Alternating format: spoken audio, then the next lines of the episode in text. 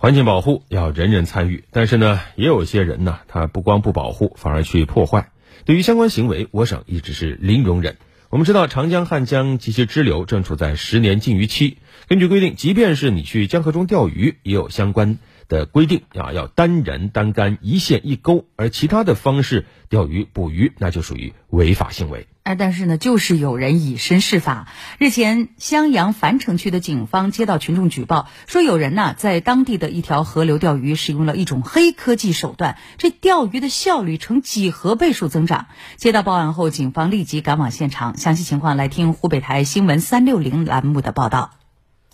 前几天，襄阳樊城清河口派出所接到市民举报，说有人在沿江大道邕江国际江堤下面使用可视毛鱼器毛鱼。然后民警就上去指示他，并把他的这个违法使用的这个钓鱼工具进行了扣押。民警将钓鱼人付某当场抓获，缴获可视毛鱼器具一套。付某说，当天中午在家中没事做，便想着去汉江边钓点鱼回去吃。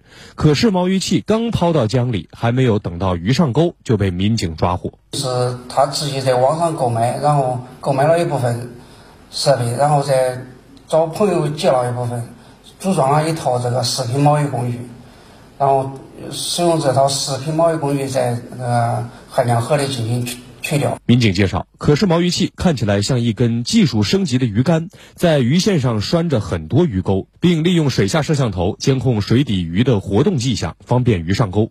警方表示，樊城区邕江国际汉江段属于禁渔区，根据农业农村部门的相关规定，付某使用的可视毛鱼器属于禁用渔具，付某的行为已涉嫌犯罪。在禁渔区禁渔器或者使用禁用的工具、方法捕捞水产品的。